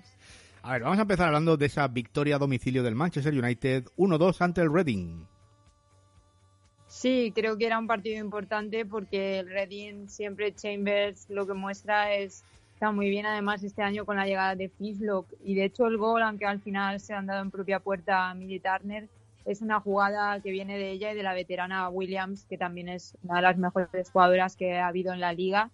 Ella de espaldas a, a la defensa del Man United y consigue retener el balón y le hace el pase a Fishlock y enseguida ve que estaba en la zona de ataque ya preparada, realmente subiendo desde la medular con esos pases que siempre hace y ahí encontró un hueco en el que les metió el gol y yo creo que no se lo pusieron nada fácil al Man United. Es cierto que este tipo de partidos, pese a toda la ofensiva que este año tiene el equipo de las Red Devils, aún les cuesta un poco cuando hay equipos como estos que saben muy bien cómo cerrar espacios y encontrarles sus debilidades, pero igualmente las de Stoney encontraron que la banda en la que estaba en ataque Ikeland y luego la lateral lane enseguida le sacaron amarilla al comienzo del partido y por ahí Lea Galton, que es otra grandísima jugadora que ya tenían antes de estos grandes fichajes del Man United, aprovechó para marcar y al final Hayley Ladd es la que les da realmente esa victoria para poder seguir siendo las líderes. Yo creo que Hayley Ladd también fue muy importante para la medular del Man United y lo demostró también acercándose de esa manera. Creo que tanto ella como Groenen estuvieron ahí muy bien y, y, siempre aportando. Creo que este Man United, hasta en estos partidos que se le atascan un poco, está sacando puntos y al final eso puede hacer que sigan como están líderes. Uh -huh. eh, nos vamos a otro gran partido, eh, ese Manchester City 2, Arsenal 1. Sí, un partido realmente aquí sí que eran eh, digamos que los dos estilos parecidos, muy ofensivas, las dos con el 4-3-3, que sacan siempre sus, sus técnicos.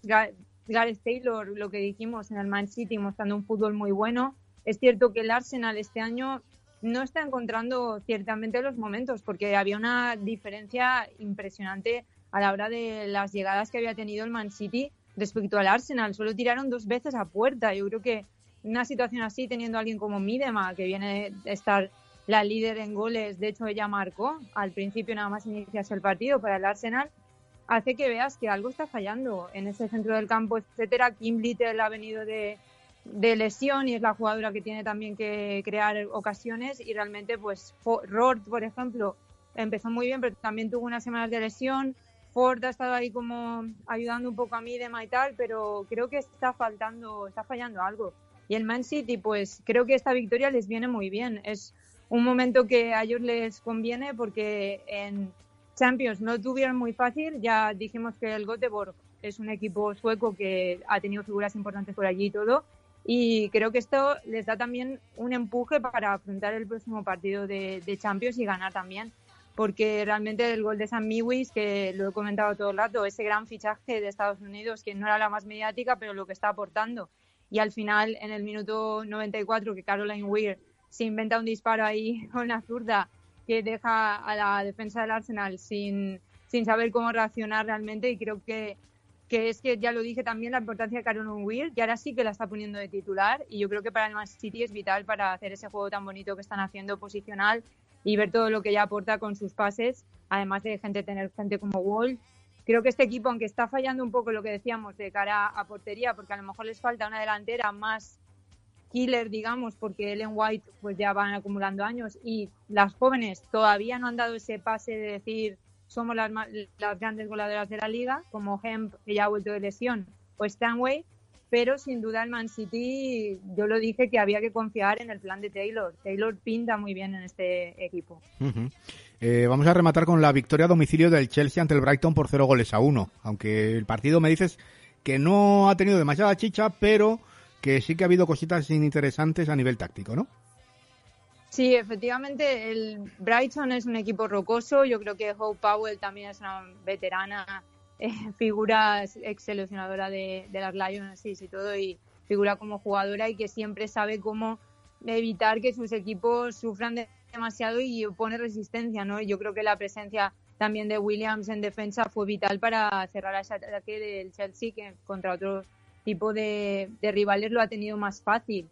Es cierto que Hayes por fin está apostando para hacer cambios. De ese 4-3-3 lo rompió ya colocando en otro partido a Kerry a, England arriba. En este partido optó por poner solo a Sanker y de hecho en ese otro partido, en el anterior que jugaron, Kerr marcó su primer hat-trick, que era lo que se esperaba de ella y esta vez vuelve a marcar y les vuelve a dar la victoria con, con este gol colocando ahí a Harder un poco más, más atrás y yo creo que eh, se tiene esta visión de que Harder tiene que hacer muchos goles porque lo hacía en la Bundesliga, pero realmente es esa jugadora, es esa 10 ¿no? del equipo y ella es lo que está haciendo la asistencia para Kerr en este partido y creo que teniendo además respaldando el ataque con gente como Kirby, con Cuthbert, que la puedes cambiar también por Reiten, este equipo va a dar mucho, yo creo que tienen este único gol, quizá parece menos, pero si vuelve a apostar otra vez también por sacar en punta a Kerr y a England como está haciendo, por utilizar un 4-2-3-1 que al final en realidad con, con dos jugadoras adelante, como un 4-2-2-2 con en plan juego vertical, que es lo que siempre llama la atención del Chelsea. Yo creo que este Chelsea poco a poco va a ir creciendo y va a explotar esa ofensiva tan poderosa que tiene. Pues Valen, eh, de verdad un auténtico placer. Muchísimas gracias por, por pasarte por aquí. Y nada, eh, último programa del año. Mm, nos volvemos a ver en 2021. Pasa unas muy felices fiestas. Lo mejor que nos dejen, lo que, lo que podamos ir, ir disfrutando, ¿vale? Sí, esperemos que los equipos ingleses salgan bien parados de la vuelta de Champions y cuando volvamos podamos hablar de su siguiente paso por Europa. Un abrazo. Buenas fiestas. Igual. Un abrazo. Ahí, ahí estaba, Valentina Vega. Eh, ¿Cómo viene la décima, Teje, para rematar? Correcto, viene con los siguientes partidos que se juegan íntegramente en la jornada del domingo, que son Manchester United, Bristol City, Arsenal, Everton, Birmingham, Manchester City, Chelsea, Tottenham, Brighton, Reading y West Ham, Aston Villa. Ahí está, nosotros eh, vamos a hablar un poquito de historia, venga.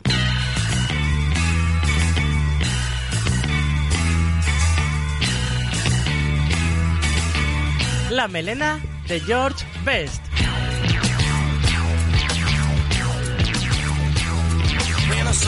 Y en nuestra melena de George Best, eh, como siempre, momento para la historia, esos capítulos que nos trae el gran Álvaro Ramírez, que ya le tenemos al otro lado del hilo telefónico. Álvaro Ramírez, muy buenas. Hola, Hitor, muy buenas. ¿Qué tal, amigo? A ver, cuéntame, eh, ¿hoy de qué vamos a hablar? Hoy eh, nos vamos a salir de Inglaterra, aunque no nos vamos a marchar demasiado lejos. eh, nos toca viajar a Escocia para recordar la tragedia de Ibrox Park, un suceso fatídico que tuvo lugar en el estadio del Glasgow Rangers, que si bien es un hecho bastante conocido, no cuenta con, digamos, el estatus de tragedia constantemente rememorada, como si tienen, por ejemplo, otros desastres como el ocurrido en Hazel o el del estadio de Hillsborough. Perfecto, pues metemos sintonía y escuchamos a Álvaro Ramírez hablando de la tragedia de Ibrox Park.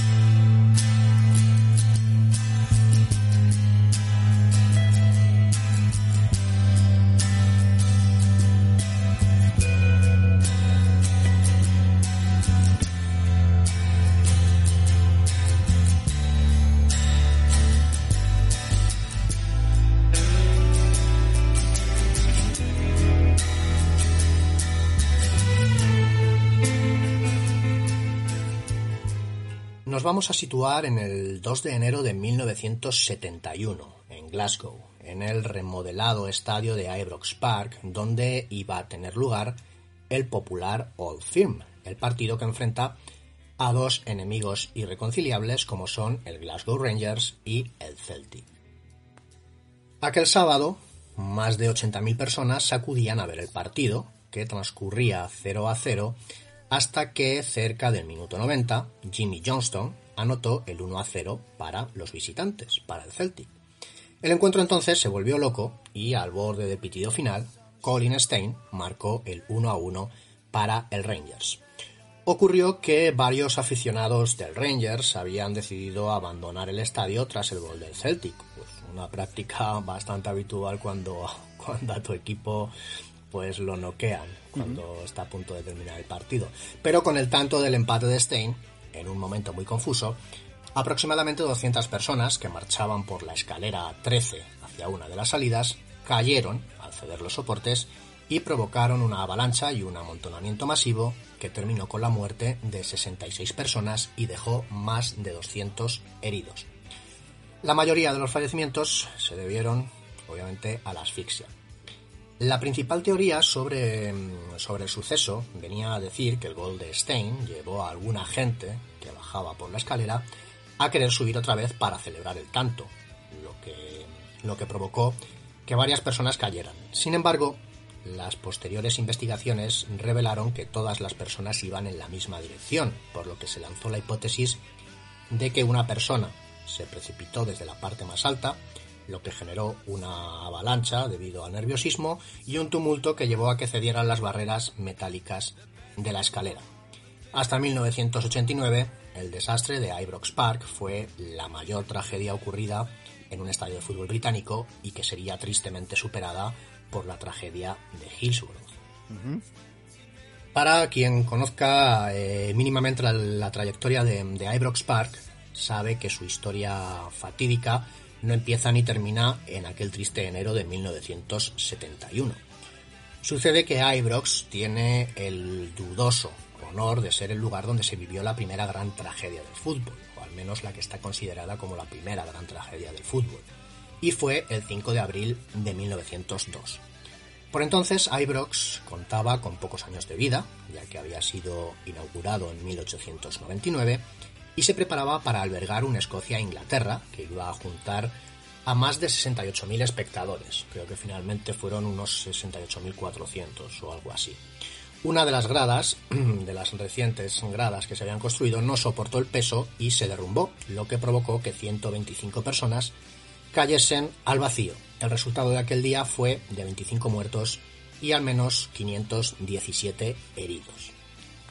Ibrox tenía entonces una capacidad para 40.000 espectadores y había eh, decidido montar otra gradería con estructura de hierro y madera con el objetivo de aumentar la capacidad hasta 75.000 personas.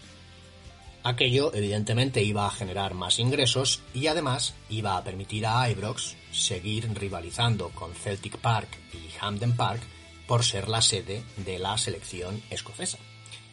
Nadie de relevancia eh, salió culpable del suceso, a pesar de la velocidad con la que se construyó el graderío y que no conllevó unos mínimos de seguridad. Digo alguien de relevancia porque ninguna persona con nombre, ninguna persona notable de todos los que estaban involucrados eh, salió con alguna pena por parte de la justicia. Sí que se cargó con el con el suceso a uno de los proveedores de la madera, porque finalmente alguien tenía que salir de allí con algo, algo de culpa. El caso es que todo aquello obligó al Rangers a reducir su aforo a 25.000 personas y emprender una segunda remodelación para el año de 1910. Curiosamente, el Rangers contrató a Archibald Late, el ingeniero responsable del diseño de Ibrox y que presenció desde su asiento el partido de Escocia e Inglaterra que acabó en tragedia y que lejos de terminar con su carrera, le llevó a ser uno de los arquitectos y diseñadores más famosos del Reino Unido. Eh, tremenda, tremenda la historia, claro que sí, como siempre. Álvaro Ramírez, de verdad, un auténtico placer. Y nada, amigo, pasa unas muy felices fiestas dentro de lo que cabe, que es lo que nos dejen. Y en 2021 volveremos aquí a la carga. Bueno, Aitor, última sección de la melena del año, de, de este terrible año.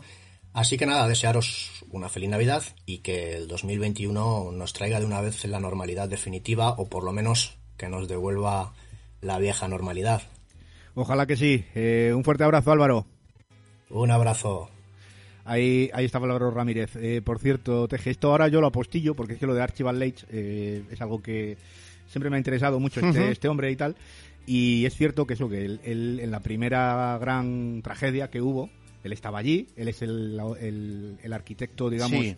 fundamental, vamos, el que, el que hace Ibrox y, y es luego el encargado de remodelar. Y gracias, bueno, gracias, eh, digamos que el ser humano aprende en base de... eh, De tragedias, Sí. y de errores y de Error- tragedias en error este y caso. aprendizaje, ¿no? Eh, entonces, lo que es eh, el, el estadio, tal y como lo conocemos ahora, Sí. con esas eh, esa estructura ya fija de las de graderíos y demás, Hmm. es, eh, es gracias a esa tragedia. Eh, Leitch le da vueltas al asunto. eh, claro, los campos se construían como si fuesen para cricket. Claro. eh, le da vueltas y, y él es el que inventa, digamos, la estructura de los estadios actualmente ya, la que, se- la que desde entonces, desde 1800, de finales Mm. de, del siglo XIX, eh, ya es, eh, digamos, mm, la manera de construir Sí, estadios. pero es un mal endémico del ser humano, lo que acabamos de comentar. Ha tenido que ocurrir una tragedia de esta índole, como bien nos acaba de describir y de narrar Álvaro Ramírez, para que de nuevo el ser humano actúe en consecuencia en obra a lo que ha sucedido. Decir que estuvo muy jeringado este hombre. Lógicamente, estás en un estadio Claro. que tú has construido, estás el día en el que de repente se desploma una grada y mueren uno- unas cuantas decenas de personas y quedó muy afectado. Y a raíz de eso, pues eso, el hombre se puso muy... a- Claro, es que tampoco es decir la culpa, ¿no? Porque no estaba inventado nada. Claro, era, claro, era algo claro. nuevo, era simplemente, pues, ellos usaban la estructura de siempre. Entonces, este hombre le da vueltas al asunto hasta que consigue decir, esto es, esto es seguro, así se podrán hacer estadios de 70, 80 mil personas Exacto. y no, y no se nos caerán. Así que ahí queda, ahí queda la historia que es tremenda, desde luego. Nosotros vamos a ir echando el cierre al programa y al año.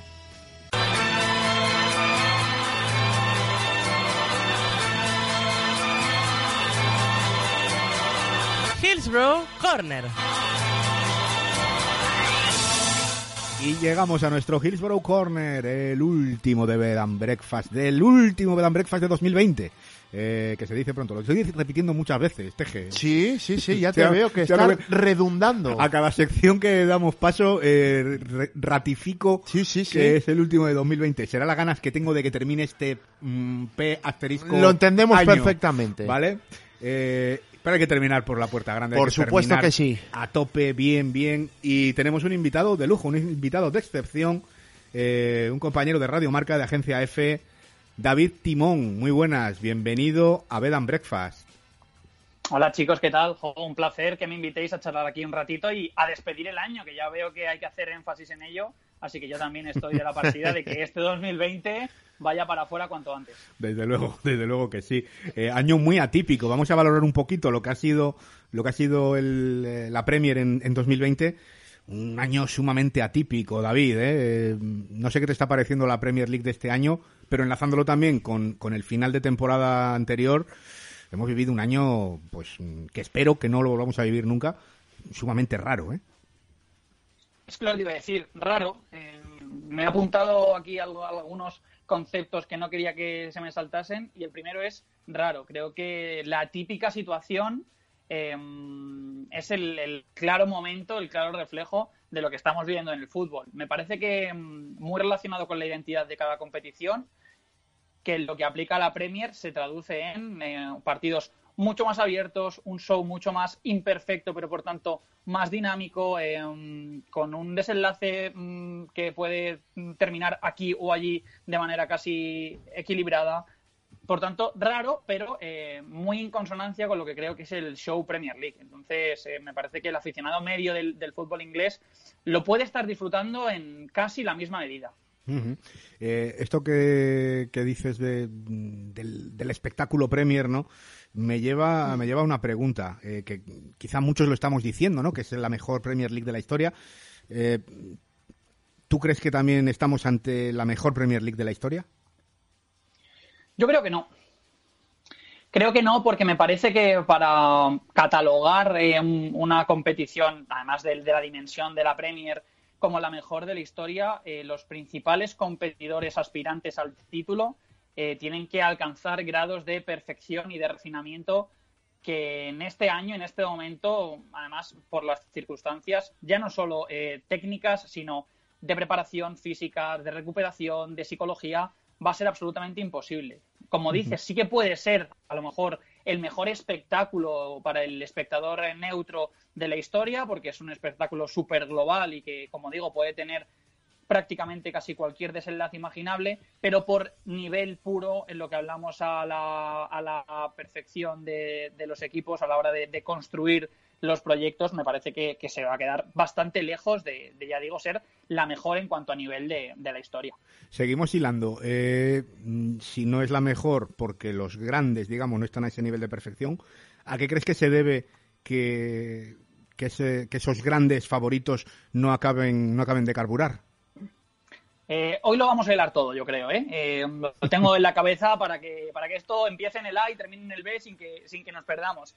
Eh, pues precisamente a eso. Yo creo que la situación, no solo en Premier, creo que también en, España, en Italia, eh, vira constantemente alrededor de lo que es la situación. Es que mm, no somos realmente conscientes de la afección que tiene para los equipos el, poco tiempo para prepararse, para recuperarse, para identificar los errores, trabajar sobre ellos, subsanarlos. No hablo ya de corregir los equipos que tengan que construir, estén transitando hacia nuevos proyectos, que no hayan podido invertir en, sus puntos más débiles. Bueno, todo esto eh, repercute en, todos los equipos, eh, zona baja, zona media, zona alta, pero es que además hablamos de dinámicas. Las dinámicas normalmente suelen construir los relatos y, advertirnos de las posibilidades que tienen los equipos de competir eh, por sus objetivos y en una situación como esta, mm, romper las dinámicas es muy complicado porque hay muy poco tiempo para trabajar sobre ellas, como digo, para, para identificar los errores, para cambiar sobre, sobre un proyecto, sobre una propuesta inicial. Entonces me parece que, todo esto influye también, sobre todo en, en los grandes, que, que normalmente suelen encontrarse con equipos que, se preparan mucho para enfrentarles y no siempre tienen las respuestas para, las preguntas a que, les enfrentan.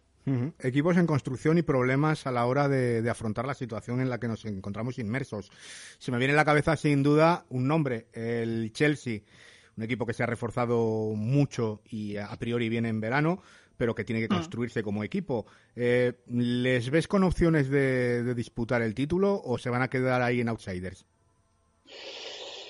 Pocas, pero reales. Me parece que pueden estar ahí porque, porque la Premier se va a decidir a, puro golpe y me parece que el Chelsea es uno de los equipos que más eh, capacidad para golpear tiene al rival. Em, y partiendo de esa base, me parece que eh, es el, el, top 6 probablemente con un mayor margen de mejora, con más potencial a desarrollar eso sí, es el que esté más estancado probablemente en lo que entendemos como transición, inicio de proyecto o un punto relativamente reciente o cercano al, inicio, pero me parece que, mm, va trabajando su identidad y vamos reconociendo lo que son eh, los conceptos base, las fortalezas sobre las que trabaja Lampard. Entonces creo que de aquí a los próximos cinco meses y, también dando por hecha esa discontinuidad que van a, van a, tener sus rivales, les va a dar alguna, alguna posibilidad. Eh, hablamos del Chelsea, que ha hecho un grandísimo mercado, pero mm, evidentemente ha habido, ha habido más fichajes. Eh, ¿Qué fichaje de todos los equipos Premier te parece más diferencial esta, esta temporada? Mm, me gustaría ser original.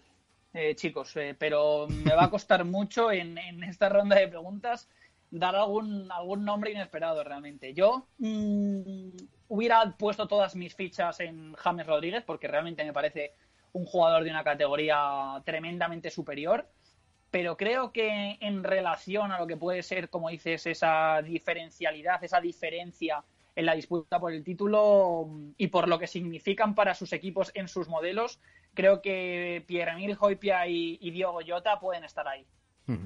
Eh, que sepas que coincido eh, con, los, con los dos que has dicho, me parece que son los dos, los dos que realmente más están aportando. Eh, más a nivel personal tuyo, ¿tú con qué equipo disfrutas especialmente viendo, viendo, viendo fútbol inglés?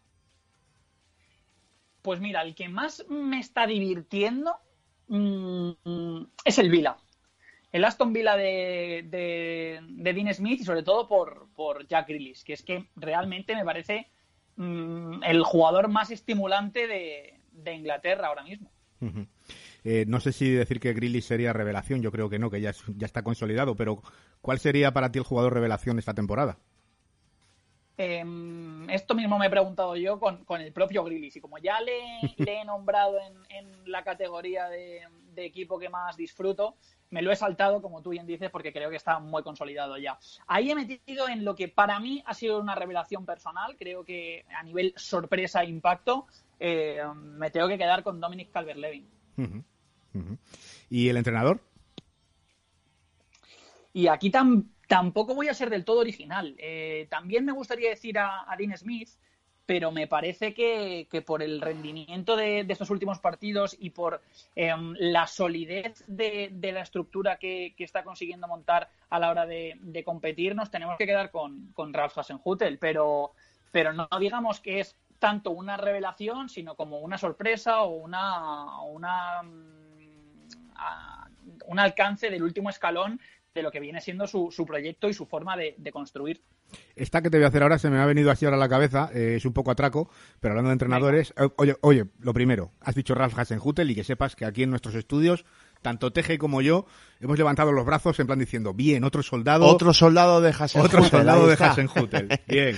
Eh, ¿Estamos ante el renacer de José Mourinho? Sí, mm, yo creo que sí. Me parece que mm, además en todo lo que mm, eh, venimos diciendo de situación, momento, características hiperconcretas, contextuales que afectan a todos los equipos. Eh, José Mourinho es un entrenador hiperinteligente para moverse en, esos terrenos, para detectar bien qué es lo que puede estar influyendo en el resto de equipos y amoldarse y terminar convirtiéndolo en una, en una fortaleza del suyo propio. Y creo que con los mimbres que tiene en este Tottenham em, puede llegar muy lejos, vamos. De hecho, creo que, la última pregunta va por ahí y, creo que Mou va a tener peso en mi respuesta. Sí, porque la última pregunta, evidentemente, es la de la que toca, ¿no? La que toca mojarse un poquito. Que ¿Quién crees que ganará el título? Pues mm, es que creo que lo puede ganar eh, el Tottenham realmente. Me parece que, los Spurs mm, van a estar ahí, van a estar ahí porque son un equipo eh, realmente con pocos déficits competitivos. Es un equipo al que cuesta mucho ganar, al que cuesta, va a costar mucho sacar de esa dinámica porque concede muy poquito atrás, se minimiza mucho sus riesgos, es un bloque muy cerrado, muy compacto, con realmente pocas rendijas por las que los rivales pueden colarse y además con probablemente los dos jugadores más en forma del, torneo en, en, cuanto a determinación se refiere. Por tanto, me parece que, que en este momento de discontinuidad, de absoluta irregularidad que va a ser la tónica en, casi toda la competición a lo largo de los meses, el equipo de Mou es de los que menos puede caerse. Eh, más allá de que, como comentamos, esto de un día para otro cambia, puedes tener tres lesionados que te obligan a, deconstruir el equipo. Pero si la tónica se mantiene más o menos en la línea que, que estos primeros meses de competición han presentado, creo que el Tottenham tiene muchas papeletas para llevárselo. Es que claro, podemos estar ante una Premier que quizá más que ganarla el, el mejor, la gane el que menos errores cometa, ¿no? Efectivamente. Eso, el, el, Tottenham me parece el equipo más español de todos los que, los que se están disputando lo de arriba. No, no el más europeo, ni muchísimo menos, pero sí el más español. Eh, minimiza mucho los riesgos, como digo, cometen muy pocos errores, eh, saben muy bien en qué fases y en qué momentos del juego tiene que desarrollarse de una manera u otra para nunca perderle la cara al partido, tiene fondo de armario, tiene muchísima pegada, que esto es absolutamente troncal, eh, tiene efectividad que, mm, se traduce en que con poco puede hacer mucho, puede condicionar los partidos de su lado y luego además muchos recursos para terminar ganándolos. Y esto además si, si lo aplicamos a, lecturas de partidos sobre dinámicas de equipos pues en dudas eh, o, en, sumidos en rachas negativas que te metan un gol en el minuto 10 puede sacarte completamente del partido y el Tottenham ahí se puede hacer muy fuerte. Entonces creo que tanto en la narrativa de partido como en la narrativa de la, la competición a nivel global, el Tottenham tiene muchos recursos para en ningún momento desmarcarse de, lo que son los primeros puestos. Pues David Timón, de verdad que un auténtico placer. Eh, hemos estado súper a gusto aquí charlando un poquito de fútbol, de fútbol contigo. Y nada, eh, ya sabes, estas puertas ya están abiertas para ti. Cuando quieras eres bienvenido. Y nada, desearte también unas muy felices fiestas y que dejemos atrás rápido el 2020 y que el 2021 nos vaya bien. Un abrazo, gracias. Nada, chicos, ya estamos acabando con ello. Lo dicho, un gusto. Ya sabéis que me podéis llamar cuando queráis. Todo es encajar las agendas. Así que nada, que este 2020 se acaba ya. Por suerte para todos. Os mando un abrazo enorme y nos vemos prontito, ¿vale? Un abrazo. Ahí está. Eh, David Timón. Eh, un broche de oro, Teje, para terminar. Sí, sí, gran cierre de, 2020. he dicho que el año es una Suena raro decir gran cierre de 2020, no, por eso en cuenta el año que es, dos, pero... dos letras que son la K repetida, ¿vale? El 2020 ha sido una K repetida. Exacto. Pues, sí. Eh, pues he dicho, pues le voy a rematar que, que, tú no vas a poder conmigo, campeón. Exactamente. A tomar por saco. Eh, me ha gustado mucho hablar con David. Sí, sí, sí, sí, sí. Eh, ¿Vamos echando cierre? Vamos a echar el cierre. Vamos, vamos, vamos.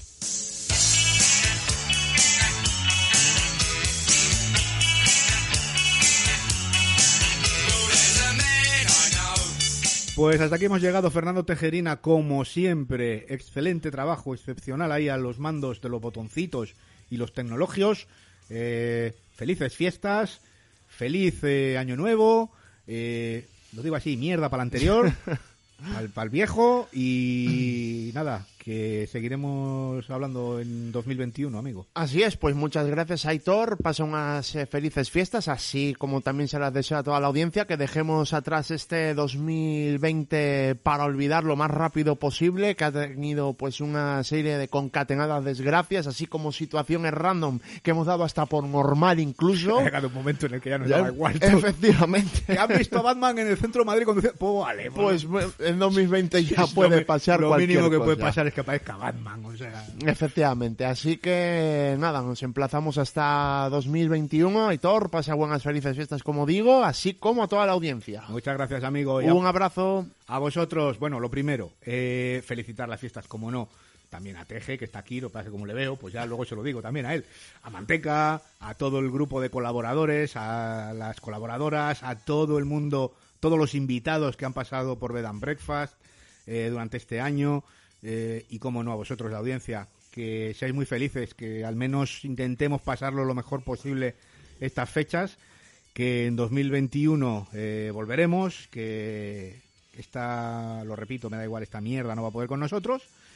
Y nada, eso sí, cuidaros mucho, ¿vale? Tener mucho cuidado, seamos un poco prudentes en estas, en estas fiestas, eh, portémonos como hay que portarse, no la liemos y entonces sí que seguro que el 2021 nos va a ir mucho mejor a todos. Así que nada, nos despedimos. Eh, volveremos el 18, ¿no? Teje, 18. Correcto. 18 de enero de 2021, porque el 11 hemos visto calendario, no hay Premier. Y... La y el 12. ya, señor, ese calendario, ponérmelo un poco en condiciones. Claro. Pero bueno, que será el 12, será el 12 cuando vuelva la Premier, vamos, cuando haya Premier y nosotros volveremos el 18. Y lo dicho, que en 2021 volveremos con más Bed and Breakfast. ¡Adiós!